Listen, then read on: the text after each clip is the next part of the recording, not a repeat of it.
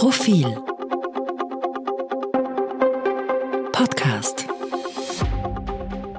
Hallo und herzlich willkommen zu einer neuen Ausgabe des Profil-Podcasts. Mein Name ist Jakob Winter, ich darf das Digitalteam von Profil leiten und mir gegenüber sitzt Eva Linsinger, Innenpolitik-Chefin und stellvertretende Chefredakteurin vom Profil. Hallo Eva. Hallo Jakob, begrüße Sie liebe Zuhörerinnen und Zuhörer. Wir reden heute unter anderem über die FPÖ. Der Herbert Kickl unter seiner Parteiobmannschaft ist die Partei in Umfragen seit November des Vorjahres auf Platz 1. Er war am Montag auch im ORF Sommergespräch. Grund genug, äh, uns ihn einmal äh, näher anzusehen und deshalb gleich die erste Frage. Herbert Kickl ist jetzt kein besonders charismatischer Typ. Er ist auch in äh, Befragungen nicht sonderlich beliebt. Seine letzte Zeit in einer Bundesregierung, die liegt noch gar nicht so lange zurück. Die Erfolgsbilanz Bilanz fällt da nicht rasend äh, gut aus. Warum schafft das derzeit trotzdem alle anderen abzuhängen? Das ist sicher die eine große spannende Frage der Innenpolitik. Warum ist die FPÖ so ein Comeback-Meister? Niemand hätte auch nur einen müden Cent darauf gewettet nach Ibiza, dass die so schnell und so vehement zurückkommen. Zumal, du hast es gesagt, Jakob, Herbert Kickel ist kein großer Sympathieträger. Jörg Haider hatte bei all seinen Fehlern sicher Charme. Heinz-Christian Strache konnte bei all seinen Fehlern sowas wie ein Disco-König punkten.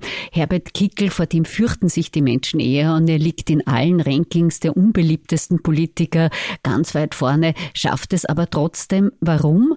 Die Regierung ist in den Umfragen sehr unbeliebt. Äh, die ÖVP laboriert immer auch noch an den Nachwirkungen der Korruptionsvorwürfe und der SPÖ, der eigentlich größten Oppositionspartei, ist es bisher auch wegen des langen innerparteilichen Streits um die zuerst die Montage und dann die Nachfolge von Pamela Rendi-Wagner bisher nicht gelungen, von dieser Unzufriedenheit Unzufriedenheit Profit zu schlagen. Der alleinige Profiteur war die FPÖ und Herbert Kickel. Auch deshalb liegt die FPÖ in den Umfragen sehr konstant voran. Ein Wesensmerkmal der FPÖ unter Herbert Kickel ist ein ganz klarer Anti-Establishment-Kurs gegen die Eliten, wer auch immer das sein soll. Das bleibt ja manchmal ein bisschen vage, auch deshalb, weil die Freiheitlichen äh, ja durchaus selbst zu, zur Elite gezählt werden könnten. Die regieren immerhin in drei Bundesländern mit. Also in 33 Prozent aller Bundesländer sitzen Freiheitliche in der Landesregierung. Eben die letzte Bundesregierungsbeteiligung ist auch noch nicht so lange her. Warum gelingt es der Partei trotzdem so gut, dieses ähm, äh, Protestpotenzial abzugreifen, wo man ja eigentlich selbst Establishment ist? Absolut. Also die FPÖ hat sicher eine Klientel, die wahnsinnig viel verzeiht und die wahnsinnig schnell vergisst. All die Skandale in der FPÖ, Spesenvorwürfe, Korruptionsskandale, jetzt die Ermittlungen in der FPÖ Graz hätten bei anderen Parteien für Imageverluste für Jahre gereicht. Die FPÖ ist immer sehr schnell wieder da und schafft es. Äh, du hast es gesagt, sie regiert in mittlerweile drei Bundesländern mit. Das ist fast die Hälfte der Wahlberechtigten, sind ja große Bundesländer und schafft es trotzdem, sich als Anti-Eliten-Partei, was immer mit Eliten gemeint ist, äh, zu positionieren. Ich fand das bei dem Sommergespräch von Herbert Kickl ganz spannend. Früher waren ja für die FPÖ die Ausländer unter Anführungszeichen an allem schuld und die mussten als Sündenbecke für alles herhalten. Diesmal kam dieses Thema kaum vor. Herbert Kickel hat sogar für begrenzten Zuzug von Gastarbeitern, wie er es nennt, ähm, plädiert. Und die neuen Sündenböcke sind die Eliten, Anführungszeichen, die waren quasi an allem schuld, an Klimakrise, Teuerung, was auch immer. Also da scheint sich ein Feindbild ein bisschen zu verlagern. Und warum die FPÖ selbst nicht ähm, dazu gezählt wird, da hat sie sich jahrelang dagegen positioniert. Jörg Haider hat schon immer gesagt, ähm, sie sind gegen uns, weil er für euch ist. Also quasi dieses Volk zu positionieren gegen die Elite, das hat in der FPÖ lange Tradition. Du hast jetzt erwähnt, die Kurskorrektur, die da unter Kickel Einzug hält, jedenfalls was das äh, Thema Migration und Zuwanderung zumindest bei Arbeitskräften, die der österreichische Arbeitsmarkt braucht. Ähm, äh, was da zu beobachten war im Sommergespräch, bleiben wir dort auf der inhaltlichen Ebene.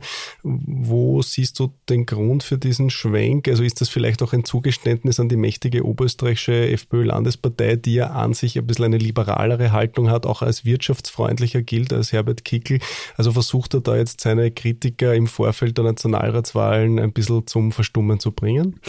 Uh Ja, ähm, und er versucht wohl auch ein bisschen Realismus Einzug zu halten. Also die FPÖ redet ja gern von der Festung Österreich, sagt dass er die Grenzen dicht machen muss, etc. etc. Aber in, der, in einer Zeit, wo händeringend überall Arbeitskräfte gesucht werden, ist es völlig klar, man braucht ähm, Zuzug auf ganz jeden Fall. Es ist dringend notwendig, weil es sonst sich nicht ausgeht, gerade angesichts der demografischen Lage.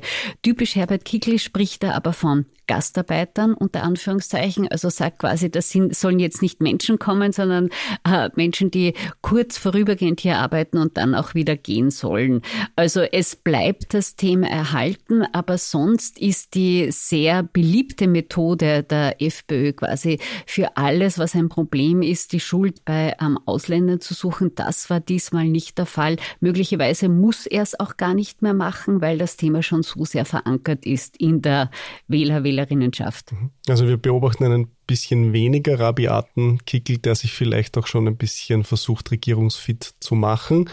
Nur teilweise, wenn ich da kurz unterbrechen darf, gerade beim äh, Thema Klimawandel, das war durchaus rabiat. Also so deutlich gegen alle Erkenntnisse der Wissenschaft äh, zu argumentieren, das muss man erst einmal zustande bringen. Er hat zum Beispiel in dem Sommergespräch, um das nur auszuführen, Extremwetterereignisse äh, in Abrede gestellt, dass die unbedingt mit dem Klimawandel etwas zu tun hätten, was allerdings äh, eine der unbestrittenen wissenschaftlichen Erkenntnisse ist. Absolut, weil äh, alle Wissenschaftler, Wissenschaftlerinnen sagen, logisch, man kann jetzt nicht jeden Regenguss auf die Klimakrise zurückführen, aber die Zunahme von Wetterextremen, sei es jetzt Hitzewellen, sei es jetzt ähm, Unwetter, Murenabgänge etc. etc., die haben natürlich die Ursache in der Klimakrise. Das ist völlig unbestritten. Was war sonst noch in dem Sommergespräch an inhaltlichen Überraschungen? Herbert Kickel hat sich für eine Senkung der Lohnnebenkosten ausgesprochen. Das klingt immer ganz gut. Äh, viele wissen aber wahrscheinlich gar nicht, dass mit Lohnnebenkosten auch die Sozialversicherung, also die Krankenkassen und so weiter finanziert werden. Also wie er das finanziell abbilden will, ohne dann Leistungseinschnitte zu gewährleisten, das, das blieb eigentlich offen. Und sonst, was, was hast du sonst noch mitgenommen an wichtigen Punkten von dem Sommergespräch? Ähm, er hat eine Pflegelehre gefordert, die ist allerdings bereits beschlossen. Er hat eine Bildungsreform äh, gefordert, die sicher super wäre, äh, aber ist uns da jedes Konzept schuldig geblieben. Und das finde ich eigentlich das Spannende bei den Freiheitlichen. Bei anderen Parteien äh, will man zu Recht wissen, also wie soll das genau funktionieren? Was ist der konkrete Plan? Wie soll das umgesetzt werden? Die FPÖ braucht das aber eigentlich gar nicht. Bei ihr reicht, wenn sie dagegen ist. Sie ist gegen Gendern, sie ist gegen die Klimakrise, sie ist gegen die Teuerung, sie ist in dem Fall auch gegen den ORF. Konzepte oder Lösungsvorschläge erwartet man von ihr kaum die hat sie auch selten. Und das ist wohl einer der Gründe, warum sie dann jedes Mal, wenn sie in einer Regierung war, krachend gescheitert ist. Sie war bisher dreimal in einer Bundesregierung. Keine hat bis zum Ende durchgehalten. Es gab einmal Knittelfeld, es gab die BZÖ-Abspaltung, es gab den Ibiza-Kracher. Ähm, und da sieht man dann doch, dass populistische Ansagen das eine sind, aber das umzusetzen sehr viel schwieriger. Wie auch die BVD-Affäre und die Patientenmilliarde das große Versprechen von Türkisblau, das es dann nie gab, zeigen. Gehen wir vielleicht zu den anderen Parteien und ihrem Versuch, den Herbert Kickl irgendwie einzubremsen. Also ganz offensichtlich ist es ja derzeit bei der ÖVP, die nichts äh, unversucht lässt, um eine, eine Duellsituation mit äh, den Freiheitlichen zu kommen und den Herbert Kickl auch in Sujets, die jetzt auf Social Media verbreitet werden, äh, her herauszufordern. Äh, siehst du da äh, noch eine realistische Chance, den, äh, den Herbert Kickl abzufangen oder kann sich der schon quasi überlegen, wie er den Ballhausplatz einrichtet?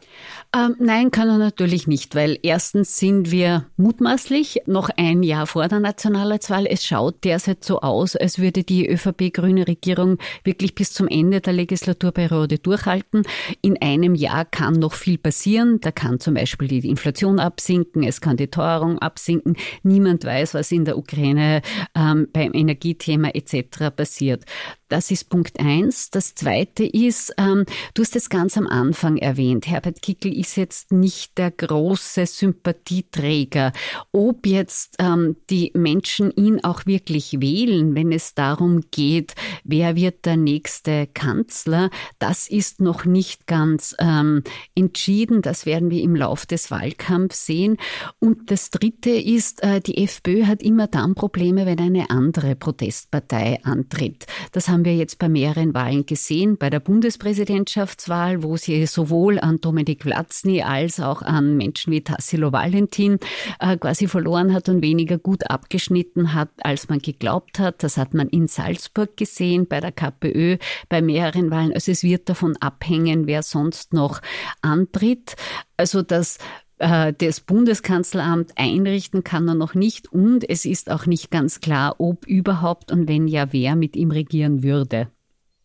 Du sprichst da einen Punkt an. Also einerseits will der Alexander van der Bellen, der Bundespräsident Kickel, nicht unbedingt den Regierungsauftrag geben, jedenfalls nicht zwingend, auch nicht, wenn er Platz 1 erzielt.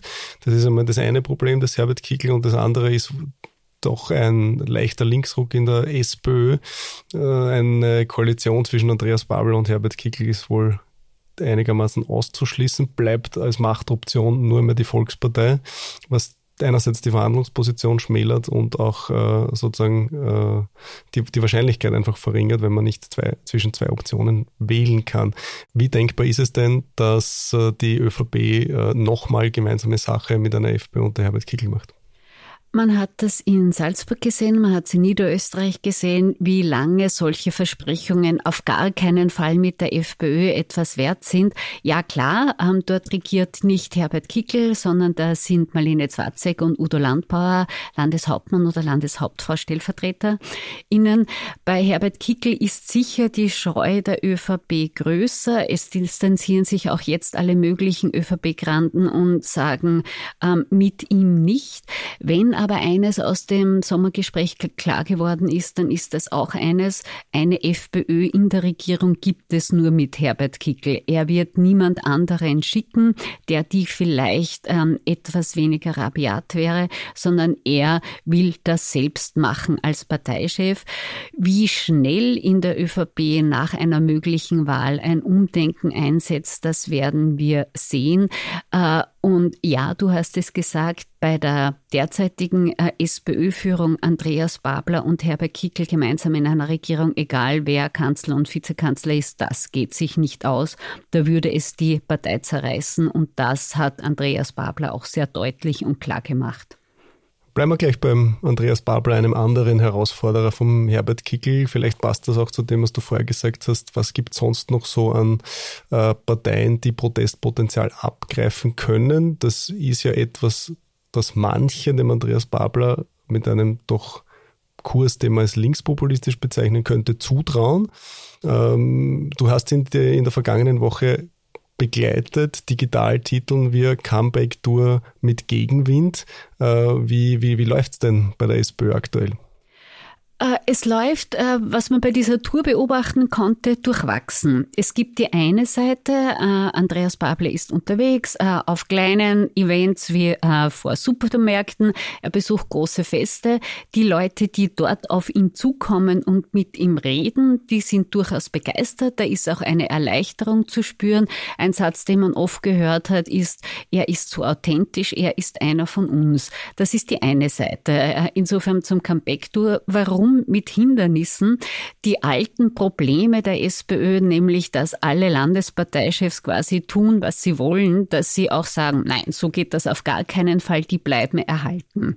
Das trifft für die SPÖ Tirol zu, wo der Chef ähm, Georg Dornauer gesagt hat, er ist sowohl gegen eine Korrektur beim Migrationskurs, er ist auch gegen eine Arbeitszeitverkürzung.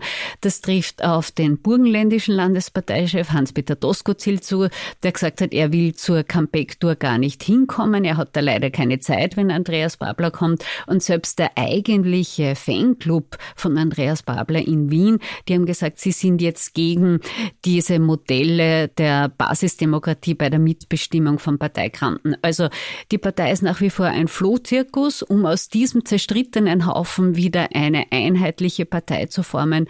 Da würde es viel Kraft brauchen. Das ist noch nicht entschieden, ob das gelingt. Insofern Moment Notaufnahme etwas durchwachsen.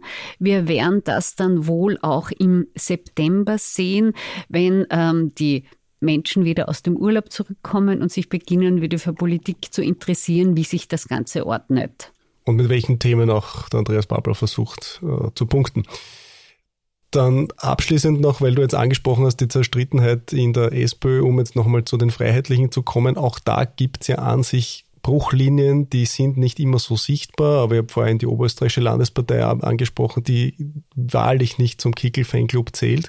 Und dann gibt es jetzt eine neue Konfliktlinie zwischen der, dem Kickelbüro in Wien und den Landesparteien, die in einer Landesregierung drinnen sind und sagen, naja, wir leisten auch was, wir hätten schon auch gern diese Gehaltserhöhung für Politikerinnen und Politiker. Also da hat sich jetzt schon ein innerparteilicher Konflikt abgezeichnet. Äh, hältst du es für denkbar, dass das äh, in der FPÖ auch nochmal größer wird und damit äh, für, für Konflikte im Vorfeld der Wahl Auseinandersetzung sorgt? Absolut. Das hat absolut das Potenzial für Unruhe zu sorgen, weil da sehen wir auf der einen Seite ähm, Kickel, der die Bundespartei auf Oppositionskurs trimmt und auch nach dem Motto, Politikergehälter sollen auf gar keinen Fall erhöht werden und die Politiker der FPÖ, die in Landesregierungen sitzen, die offensichtlich die Futtertröge der Macht relativ lecker finden und sagen, ja, wir wollen auch gut dafür bezahlt werden. Und das ergibt für eine Protestpartei wie die FPÖ, die jahrzehntelang mit dem Thema auch vermeintliche und echte Privilegien von Politikern ähm, Furore gemacht hat, das ergibt für die ein gewisses Glaubwürdigkeitsproblem. Und so offen widersprochen, wie jetzt, du hast es angesprochen, angesprochen, die FPÖ Oberösterreich, die FPÖ Salzburg es getan hat. Das ist Herbert Kickel schon länger nicht mehr passiert. Das hat durchaus Potenzial, sich zu einem Konflikt herauszuwachsen. Die Antwort ist jetzt leicht gefallen, denn um das Thema Politikerinnen und Politikergehälter geht es auch in deinem aktuellen Leitartikel. Kurze Werbeeinschaltung, den lesen Sie selbstverständlich auf Profil.at. Und kannst du, Eva, ganz zum Schluss noch einen kurzen Ausblick geben, was die Leserinnen und Leser im kommenden Heft erwartet? Im kommenden Heft widmen wir uns einer manchmal nicht so stark beleuchteten Seite der Politik. Wir gehen runter von den äh, Parteichefs und der Parteichefin auf die Ebene der Bürgermeisterinnen und Bürgermeister. Wir haben da eine Vielzahl von Bürgermeister, Bürgermeisterinnen zu Wort kommen lassen. Es gibt auch eine Umfrage unter ihnen, was sie beschäftigt, was sie antreibt, was sie gerne ändern würden. All das finden Sie ab Samstag auf Profil und Profil.at. Schauen Sie rein, wir freuen uns. Also eine Geschichte über die heimlichen Machtbastionen in der Innenpolitik. Danke Eva für diese Analyse zur Wochenmitte. Ihnen noch einen schönen Tag und danke fürs Zuhören. Schönen Tag auf Wiederhören.